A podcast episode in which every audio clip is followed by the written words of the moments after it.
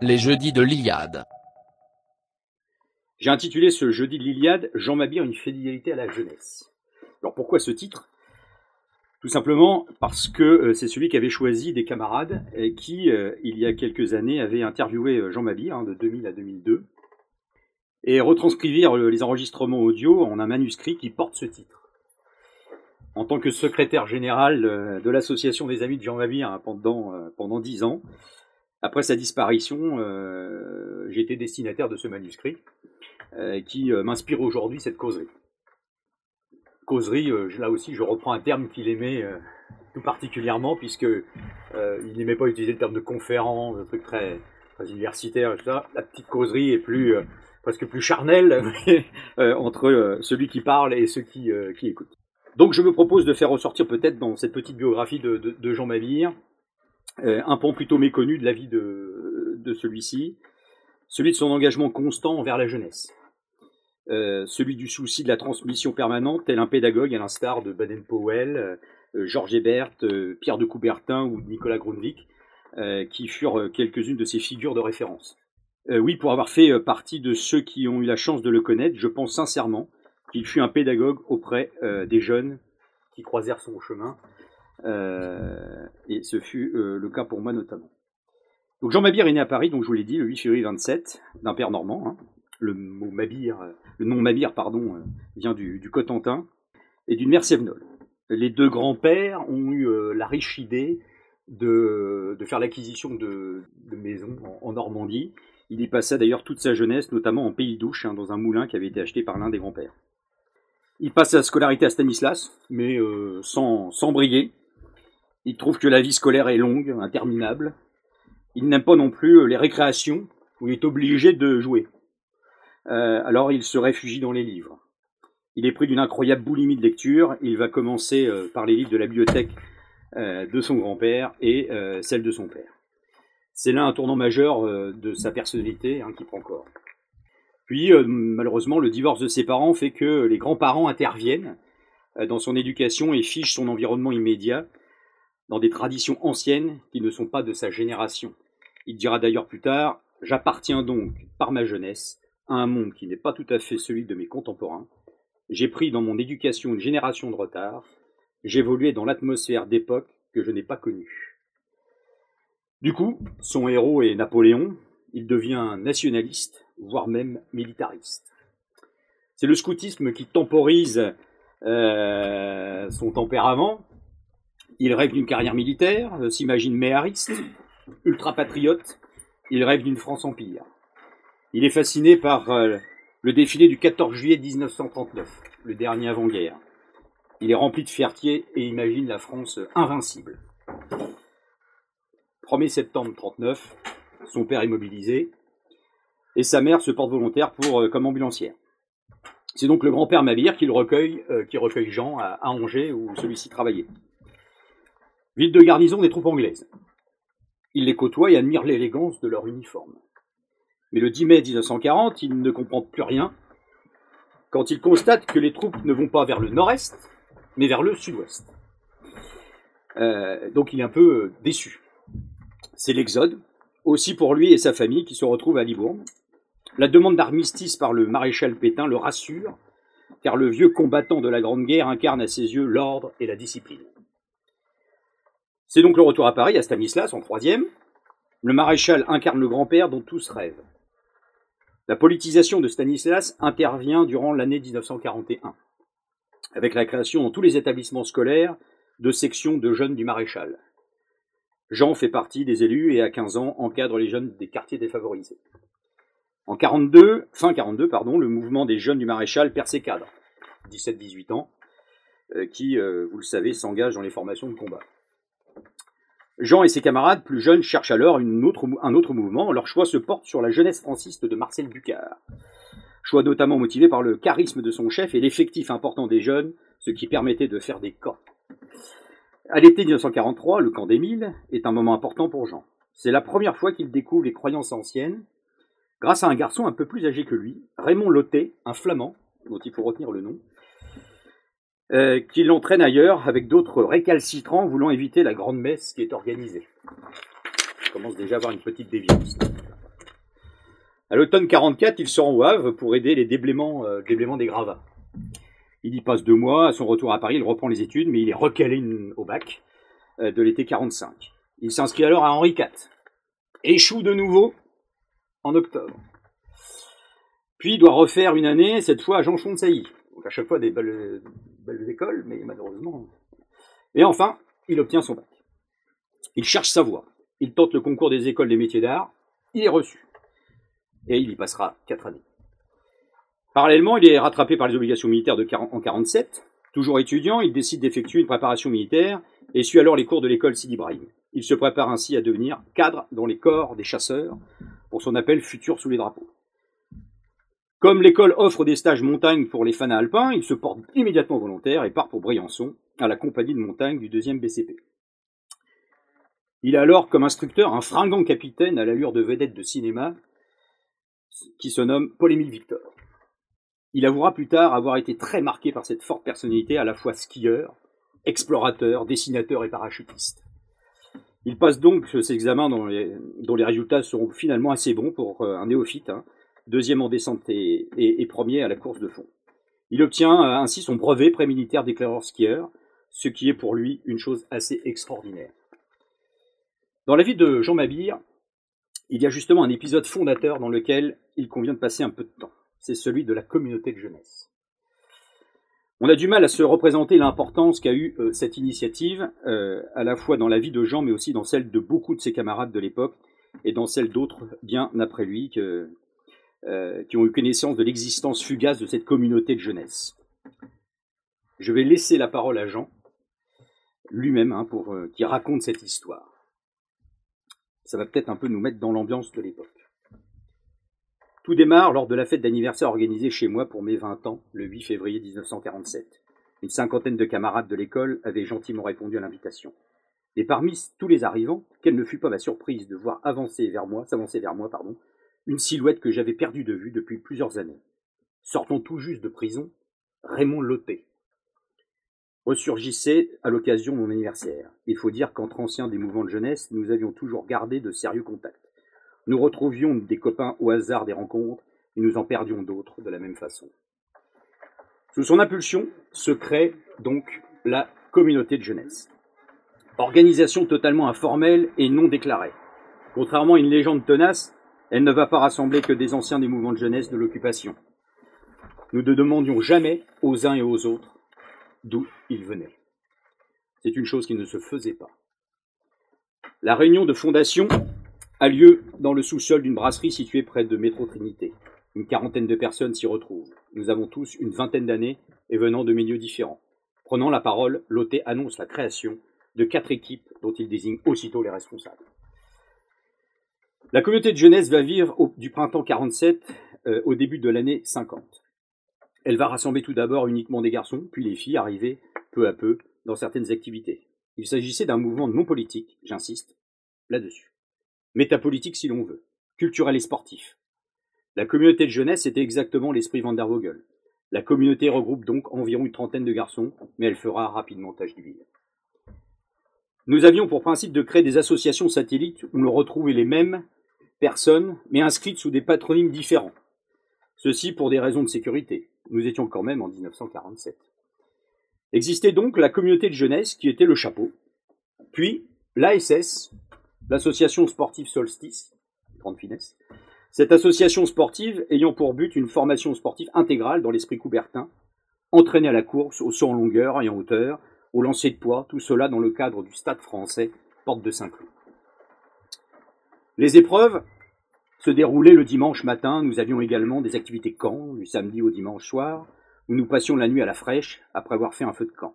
Une autre association s'appelait MAI, association culturelle de tradition et danse populaire. Nous possédions une chorale et un cercle d'études. J'avoue n'avoir jamais été partisan de ce cercle, occasion de bavardage et de coupage de cheveux en quatre.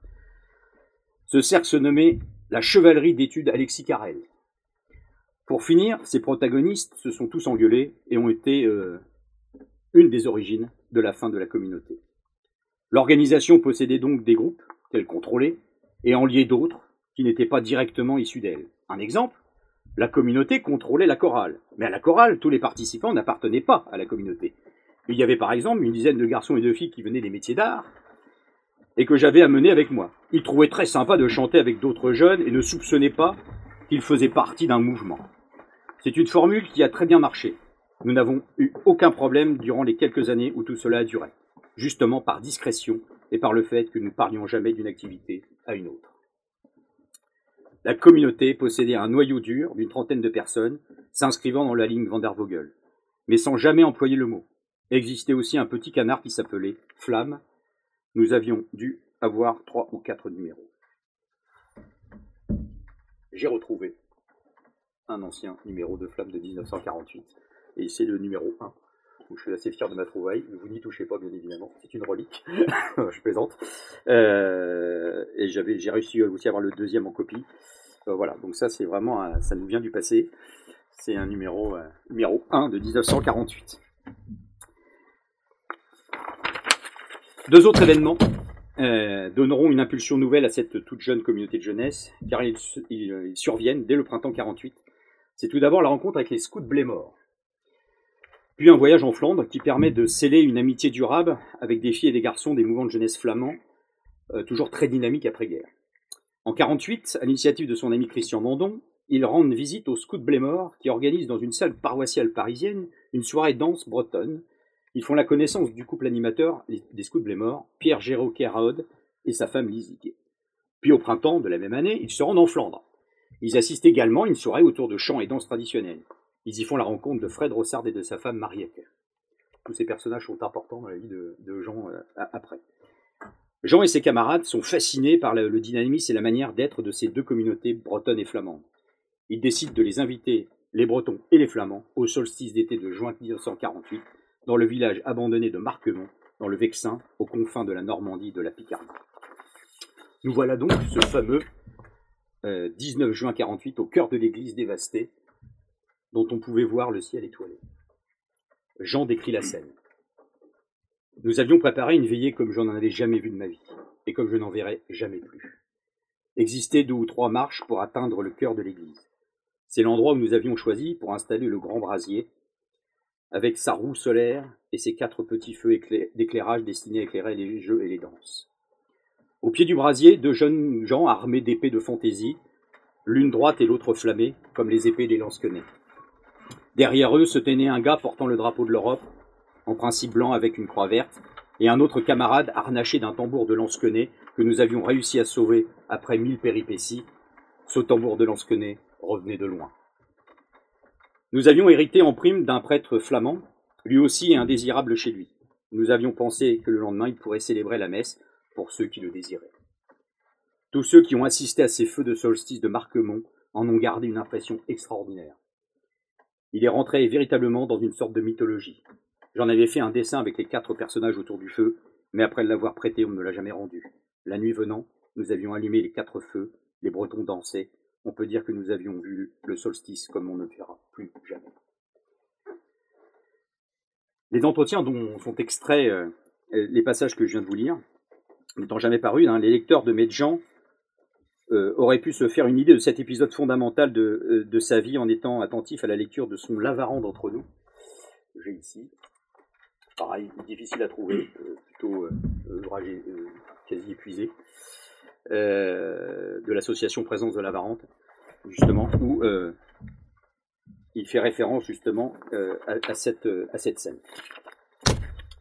Petit passage de Juste de la Varante pour vous inciter à, en faire l'acquisition, pour se remémorer et se remettre dans l'ambiance de l'époque. Ce soir-là, une centaine de jeunes gens, garçons et filles, célébraient la fête du solstice d'été, la Saint-Jean. Disait un moine prémontré, qui se trouvait avec nous et devait célébrer la messe pardon, le lendemain matin devant les cendres du bûcher dressées en l'honneur de la nuit la plus courte de l'année. Nous avions réussi à nous installer à l'intérieur d'une église en ruine. C'était à Marquemont, dans le Vexin français, mais dans la paroisse dépendait, au Moyen Âge, de l'archevêché de Rouen. Nul lieu ne m'a paru plus sacré que cette église, datant en partie du XIe siècle, et dans laquelle paganisme et christianisme se rencontraient pour quelques heures afin de célébrer la nature et le Créateur.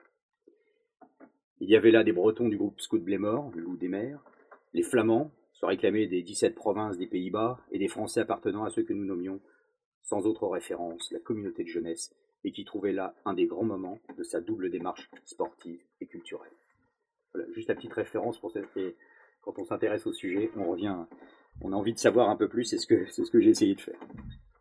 Tous les témoins s'accordent euh, sur un point. Ce solstice a été un événement marquant, fédérateur, le point de départ d'une espérance revenue qui étreignait tout d'un coup les participants, fraîchement sortis des épreuves de la guerre, du front, et pour certains de périodes d'emprisonnement dans des camps de prisonniers ou à Fresnes. rien n'était perdu. Tout pouvait renaître. Les feux de joie de ce 19 juin 1948 réchauffaient les cœurs, réveillaient les âmes et allumaient des flambeaux qui allaient se répandre à travers le pays. Ainsi, c'est à Société de Marquemont que Jean Mabillard prit une décision majeure, décision qui orienta le reste de sa vie. Il le raconte dans son Lavarande justement, il, euh, euh, bon, je vous invite à aller le. Il dit juste ceci à entendre les chants et admirer les danses des Flamands, comme les Bretons, je ressentis le terrible manque de ce que l'écrivain Saint-Loup devait nommer une patrie charnelle. Brusquement, sur cette terre du Vexin, j'avais la certitude que rien ne pouvait s'entreprendre qui ne fût placé sous, le double signe d'une terre et d'un peuple. Pour moi, désormais, ce ne pouvait être que la Normandie et rien d'autre. À la lueur de ces flammes dansantes qui se reflétaient en ombre et lumière violentes sur les murs de pierre, directement ouverts sur les étoiles, je pris une décision qui devait certes modifier ma vie. J'allais rompre bien des attaches, abandonner Paris et me lancer dans une aventure que je parais naïvement de beaucoup d'héroïsme. Éveiller la jeunesse de Normandie et l'inciter à assumer le destin d'un groupe humain que je privilégiais désormais entre tous. C'était là une sorte de réarmement moral. Le terme était à la mode.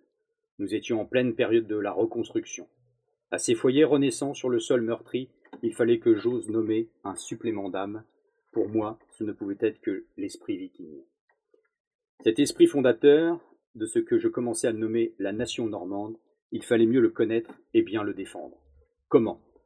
Je ne savais pas trop, ce soir-là, où seul comptait la décision de trouver une place pour les Normands entre les Flamands et les Bretons sur ces rivages d'une mer que j'élevais au rang de grand mythe cosmique N'avait-elle pas été le creuset marin des peuples celto-germaniques? Donc un tournant pour la vie de Jean, une révélation pour beaucoup, chaque participant marqué euh, à tout jamais euh, de ce moment sacré qu'il vécut ici, se retrouve porteur d'un flambeau, dépositaire d'un devoir de transmission et de réveil de ses concitoyens, chacun dans une direction, chacun avec ses mots et ses qualités propres, répandit le feu sacré dans le pays. Quelques exemples. Les dirigeants des scouts Blémor, Pierre euh, Géraud et sa femme Lizig, je le rappelle présent à Marquement, prirent les rênes d'un autre mouvement de scoutisme qui venait timidement de voir le jour en France et qui venait qui naissait en Allemagne, les scouts d'Europe, et en assurèrent le développement et en firent ce qu'il est aujourd'hui l'un des plus grands mouvements de scoutisme de France. Quand Jean, Tristan et d'autres camarades créèrent Europe Jeunesse en 73, ils s'inspirèrent forcément de cette communauté de jeunesse et même ils prirent pour le journal de J le nom qu'ils avaient choisi pour leur journal éphémère, Flamme. Et ce Flamme continue de paraître, œuvrant au réveil des jeunes que des familles attentives confient aux bons soins d'Europe Jeunesse. Une dernière anecdote. Alan Stivell, le chanteur breton revivaliste à l'initiative de la renaissance de l'art celtique notamment, était de la délégation des scouts Blémor. Depuis ce solstice d'été 48, de très nombreux feux de solstice se sont allumés à travers la France et certains pays proches. Je suis convaincu qu'ils ne cesseront jamais de s'allumer et de se répandre. Et même s'ils sont modestes, ils seront allumés. Et si les temps à venir devaient être sombres pour notre famille, nos bûchers n'ont pas nécessairement besoin d'être gigantesques. L'important c'est la flamme et l'esprit qui souffle autour d'elle.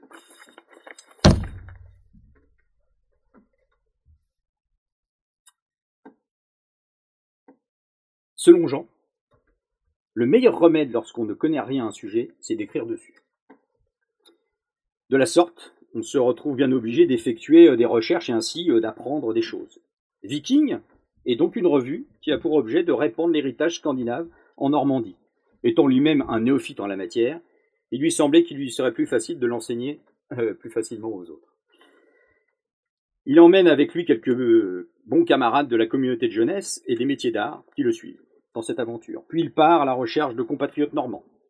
Sur les conseils de l'auteur normand Jean de Lavarande, il adhère à l'association des Normands de Paris. Il sort son premier numéro en mars 49. Avec ses amis, Ils le vendront dans les associations normandes, notamment celles qui encouragent la promotion des traditions et du patrimoine normand.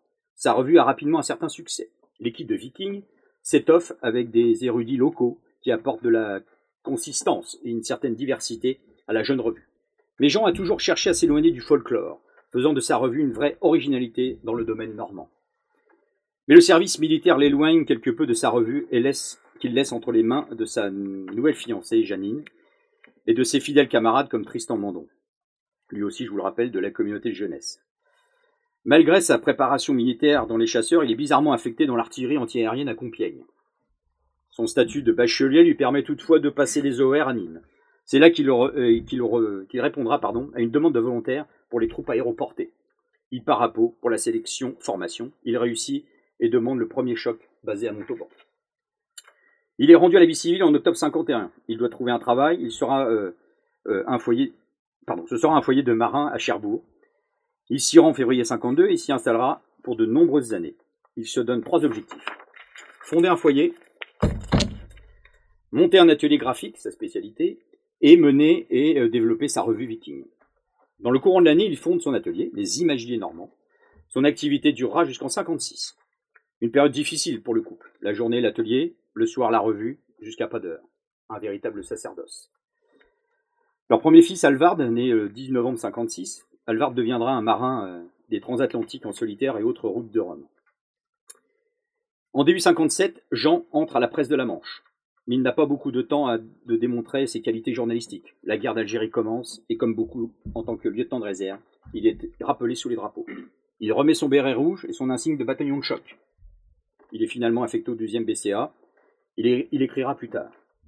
Lors de mes choix, j'avais dû demander à être placé à la frontière tunisienne, parce qu'alors je ne pensais gagner la guerre qu'en allant coxer les fels dans leurs repères voisins.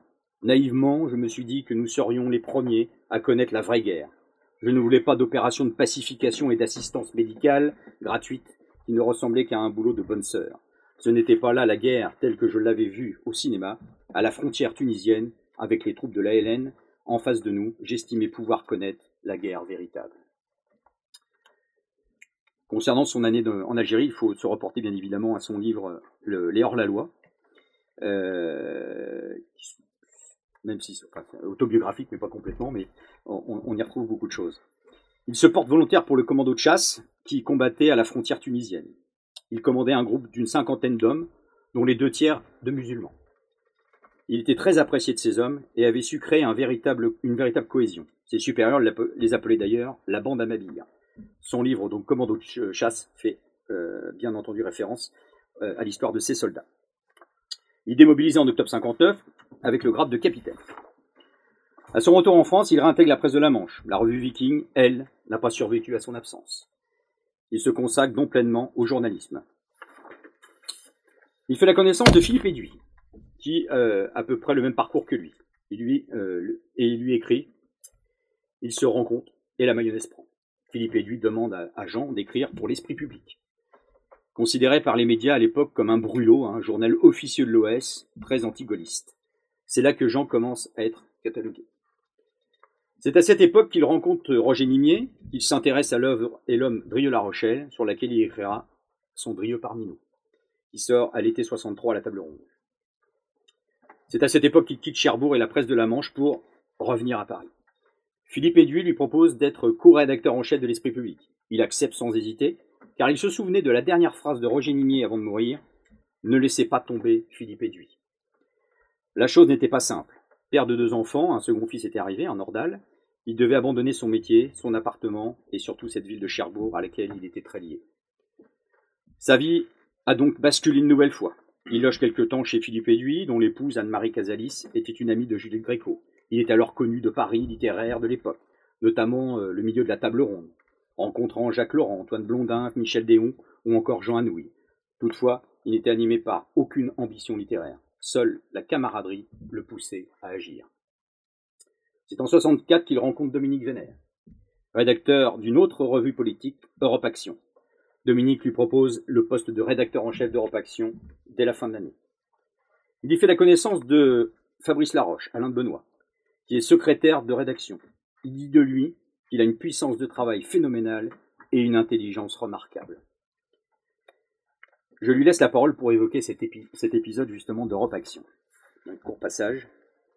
Ces années à Europe Action seront pour moi les plus remplies de ma vie. Avec des moyens ridicules et des fonds inexistants, la revue ne tiendra que par le dévouement des personnes qui la feront. Ce qui prouve qu'on peut faire beaucoup de choses avec peu de militants dès lors que ceux-ci sont remarquablement organisés.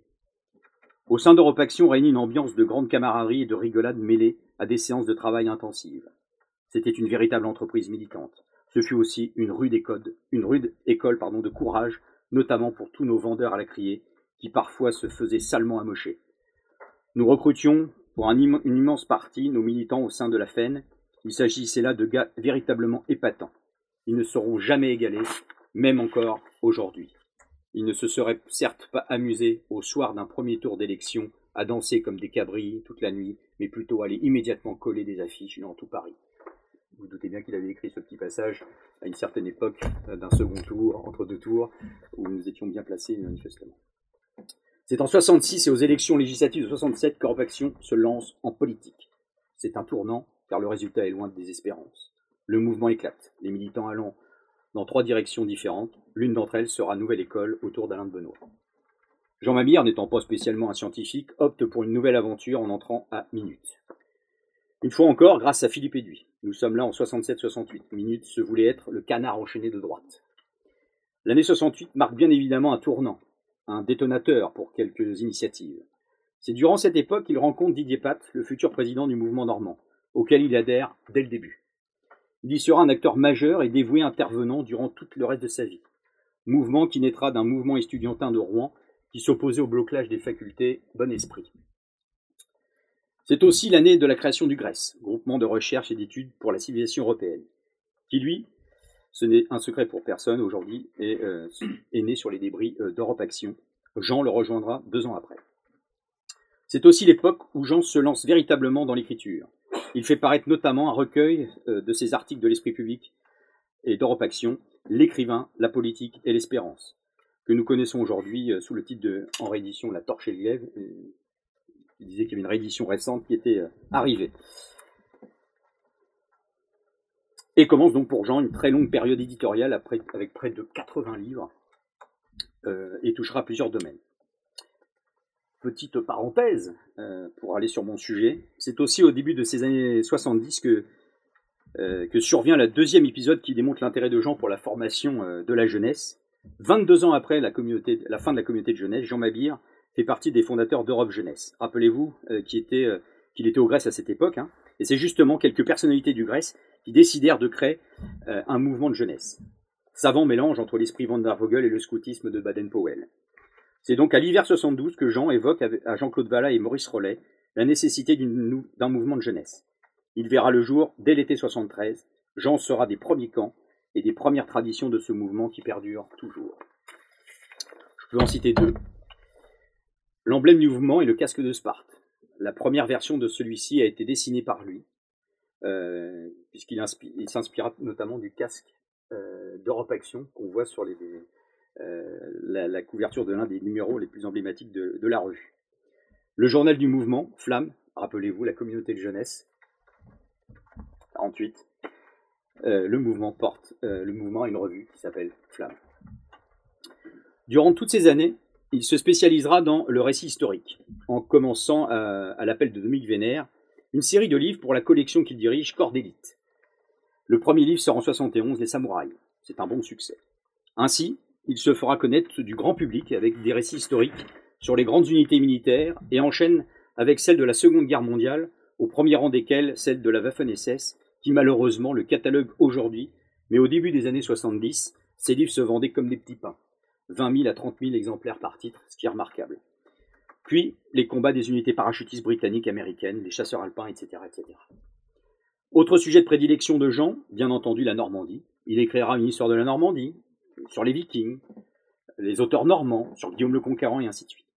Il se passionnera pour la mythologie nordique et ses dieux devenus maudits. Mais aussi sur les grands explorateurs des pôles, les grands aventuriers et les grands marins. Bref, il n'arrêtera pas d'écrire et de publier jusqu'à sa mort. Il convient toutefois de, s'arrêter euh, sur une de ses œuvres, celle des Queuilles. C'est en 94 que Jean Mabir fait paraître le premier tome des Que Il s'agit de fiches de lecture qui paraissaient chaque semaine dans National Hebdo, le journal du Front National. Il aurait préféré que ces Que lire paraissent chez un autre éditeur, car cela lui causa beaucoup de problèmes. Une fois de plus, le catalogué, euh, on le cataloguait à l'extrême droite. Lui qui n'avait jamais voulu s'engager en politique, mais qui faisait cela toujours par camaraderie et loyauté envers ses camarades qui faisaient appel à lui. Les Que lire apparaissent comme le grand œuvre de Jean, qui coiffe toute une vie d'écrivain, une vie de recherche et de recension. 1133 fiches paraîtront. 9 tomes déjà parus aujourd'hui de lire. Je sais qu'il y en a euh, au moins 3 tomes encore dans les cartons de fiches qui ne sont pas parus. Au cours de cette longue vie d'engagement, de loyauté et de fidélité, il faut noter encore un dernier épisode de sa vie tourné vers la jeunesse. Jean a toujours été un éternel adolescent. Ainsi, encore 20 ans après l'aventure d'Europe Jeunesse, il apporte son parrainage à un autre petit mouvement de jeunesse, les oiseaux migrateurs, qui est créé en Cotentin, à Cherbourg, et qui s'inspire lui aussi du Vandervogel. Jean est séduit par l'initiative de ces jeunes Normands qui lui rappellent sa propre aventure de jeunesse d'après-guerre. C'est au premier solstice d'été 1992 que Jean est invité. La centaine de jeunes qui participent à cette fête est honorée de sa présence. C'est d'ailleurs ce jour-là que je fais sa connaissance. Au sein des oiseaux migrateurs, à son initiative, nous organisons des fins de semaine culturelles et sportives inspirées des hautes écoles populaires du Danois Nicolas Grundvik. Sachez que cette version des HEP euh, que Jean avait mis en place euh, avec les oiseaux migrateurs et que l'Institut s'inspire justement à son tour pour construire les sessions de formation de, nos, cycles de formation, notamment le week-end 3, week-end de cohésion, qui est tout à fait dans l'esprit euh, d'un week-end de formation dans la verte, hein, puisqu'on fait quelques d'exercice physique et de randonnée. Je vois que les têtes des participants euh, acquiescent. Jean rejoindra la Grande Armée le 29 mars 2006, défait par une longue maladie qui se déclara en 94, mais infatigable, il continua inlassablement à écrire, à transmettre, à accompagner les jeunes générations dans leur démarche de soif de connaissance de nos traditions les plus anciennes. Il se rendait toujours disponible pour nous, un sacerdoce diront certains.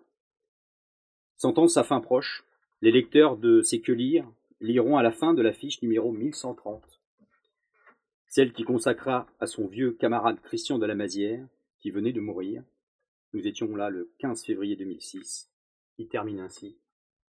Salut à toi, bel ami de tous les combats. À bientôt. Ne marche pas trop vite. Attends-moi. Merci beaucoup.